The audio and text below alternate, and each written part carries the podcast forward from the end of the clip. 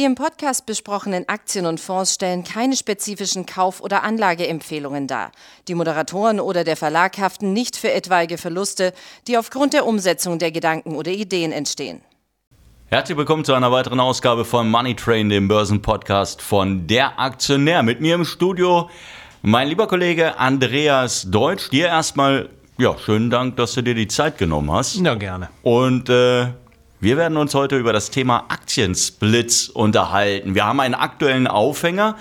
Tesla plant nämlich offensichtlich einen solchen Aktiensplit. Das wäre der zweite innerhalb von zwei Jahren. Der andere, also der erste, war im August 2020. Seitdem hat sich die Aktie sehr, sehr ordentlich entwickelt.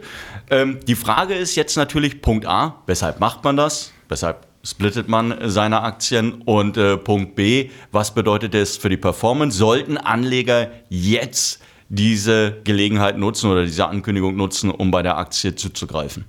Ja, also warum macht man das? Das ist schon mal die erste gute Frage. Es hat eigentlich keinen großen Effekt, kann man denken, aber es ist eher psychologischer Natur, wenn die Aktie optisch zu teuer ist, dann gehen Konzerne ganz gern mal äh, hin und möchten den Zugang für Privatinvestoren leichter machen, die sich dann auch mehr Aktien leisten können, dass man dann halt wieder volksnäher wird. Tesla hat es ja, wie du schon richtig gesagt hast, im August 2020 schon mal gemacht. Und ja, danach haben die Leute wie verrückt Tesla-Aktien gekauft. Ich habe es nochmal nachgeguckt. Eben, es, war, äh, es waren 50 Prozent innerhalb von fünf Wochen nach der Ankündigung. Also unfassbar gut. Ende des Jahres 2020 stand sie dann noch deutlich höher. Aber daran sieht man mal wirklich, was das für einen Effekt haben kann. Ich habe noch andere Beispiele mitgebracht. Netflix, Juli 2015, äh, ein Split von 1 zu 7 angekündigt. Sechs Wochen später stand der Kurs 15 Prozent höher und der Markt ist in der Zeit 6 Prozent gefallen. Äh, Apple hat ja auch äh, vor einiger Zeit ein Split durchgeführt. Ne, äh, Nvidia im Juli 2021 20 Prozent dann nach dem Split zugelegt und der Markt gerade mal 4 Prozent. Also daran zeigt man das. Ja, aber du hast es ja gerade gesagt. Das ist ja vor allen Dingen eine auch eine Frage der Optik. Ja. Ne? Also wenn der Aktienkurs wie bei Amazon, Amazon hat sich Jahr, jahrzehntelang geweigert, geweigert ja, ja. den Kurs äh, zu splitten. Jetzt haben sie tatsächlich dann, ich glaube es war Anfang März, haben sie mhm. bekannt gegeben, jetzt ist es auch bei uns soweit und jetzt bei, ich weiß nicht wie viel Dollar, das war 2800 Dollar, haben sie gesagt, okay, 20 zu 1. Du Musste aber erst ein neuer CEO kommen. Also das muss man ja sagen. Bezos hat in den 90ern, Ende der 90er, glaube ich, zweimal gesplittet. Und danach hat er sich, wie du gesagt hast, äh, richtig gesagt hast, immer geweigert. Und Andy Jesse, der ja erst wie Bezos den Konzern weitergeführt hat, kommt dann mit so einem Hammer, so wie jetzt splitten wir dann wobei 1 zu 20. Ja, wobei es ganz interessant ist, weil äh, eines der oder eine der Geschichten, die ja zu Bezos und Amazon erzählt werden, ist ja, dass er das nie wollte. Also das, was du, dieser Zugang von größeren äh, Bevölkerungsschichten und Investorengruppen, äh, die dann auch jetzt sagen wir mal aus den äh, normalen Privathaushalten kommen, damit die die Aktien kaufen können. Das war eigentlich nie so das Ziel von Amazon. Da hat man tatsächlich auf die Großen gesetzt, weil man offensichtlich sagte, die sind verlässlicher, da gibt's nicht dieses Day Trading, da geht's nicht darum, hier mal fünf Prozent mitzunehmen, ja, sondern ähm, da geht es um die langfristigen ja. Trends. Und da hatte man sich offensichtlich darauf eingerichtet. Ähm, hat natürlich auch Amazon immer den Zugang ja, den prestigeträchtigen hm. Zugang zum Dow Jones letztendlich verhindert, weil ja. die Aktie einfach zu teuer gewesen ist und der Dow Jones berechnet sich ja anhand des Kurses und da wäre die so äh, enorm gewichtig gewesen, da hätte man alle anderen dahinter verstecken können. Also von daher war klar, erst mit einem Split hm. könnte dann auch tatsächlich der Zugang kommen. Glaubst du, dass die dann aufgenommen werden? Amazon? Amazon. Ja, das, klar. Also Chancen sind auf jeden Fall ja, es gibt ja ohnehin jetzt nicht die ganz ja. großen, starren Bewertungskriterien. Das ist ja die Bedeutung für die Wirtschaft. Also eigentlich gehört Amazon natürlich in den Dow Jones. Alphabet gehört da ebenfalls rein. Ja.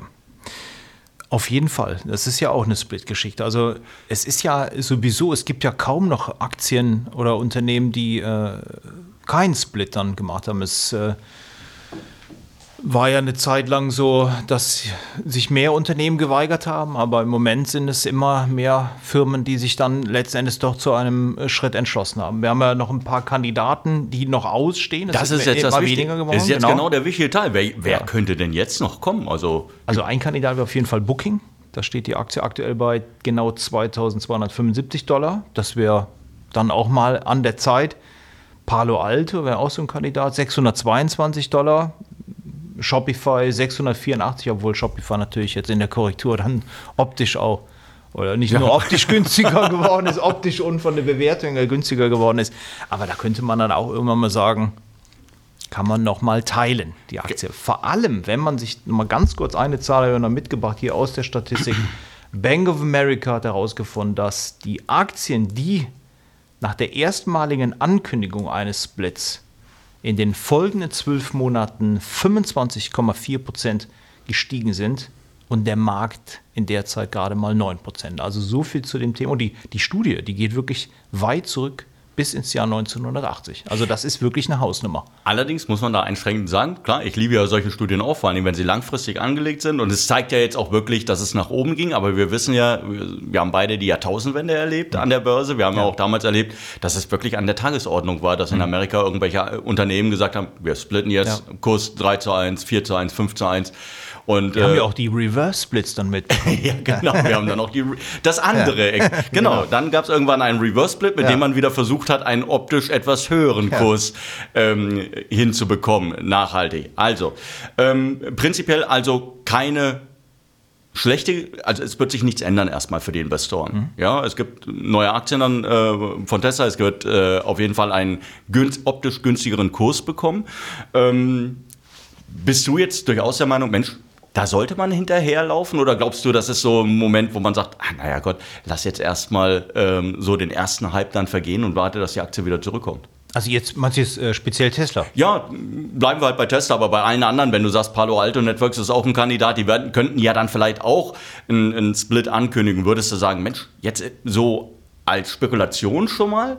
Und äh, wie ist es denn, wenn es angekündigt wird? Würdest du dann erstmal eine Kursberuhigung abwarten oder sagen, okay, die Ankündigung reicht und jetzt rein? Also die Ankündigung reicht, man sieht es ja heute auch, Tesla ist 6% im Plus. Der Chart sieht sowieso gut aus. Also wir sind ja jetzt so lang, langsam auf dem Weg wieder Richtung Rekordhoch, wenn das Sentiment dann gut bleibt. Also ich würde es von Fall zu Fall jetzt abhängig machen. Wenn die Story sowieso stimmt, dann kann man die Aktie auch dann einfach so kaufen. Also das ist dann noch mal ein, sagen wir mal, das i-Tüpfelchen auf einer guten Story, wenn dann der Split kommt, angekündigt wird, dann müsste es dann normalerweise dann auch weiter nach vorne gehen. Also definitiv. Also, Sie haben es gehört, liebe Zuschauer. Zuhörer ja in dem Fall. Das ist ja ein Podcast. ähm, Sie können auch jetzt noch bei, bei Tesla zugreifen. Äh, ja. Der Kurs, es sieht so aus, als wenn er weiter nach oben laufen würde. Es ist dann wirklich das i-Tüpfelchen, das Sahnehäubchen auf eine ohnehin äh, gute Story. Wenn Sie ein bisschen spekulieren wollen, Palo Alto, das finde ich ebenfalls klasse. Cyber äh, mhm. Security ist sicherlich eines ja. der Themen, die ganz groß sind. Äh, Online-Reisevermittler sicherlich schwierig. Momentan ist es Covid, es ist gerade wieder Teil-Lockdown in äh, China, aber mm, auf Perspektive zumindest mal, ja. Und dann äh, spricht nichts dagegen, dass man hier vielleicht auch mal tatsächlich zugreift. Dir danke ich, dass du dir die Zeit genommen hast, Sehr kurz gern. mal hier ein paar Fakten und historische Fakten vor allen Dingen äh, zuzusteuern. Ja, ansonsten bis dahin. Tschüss. Tschüss.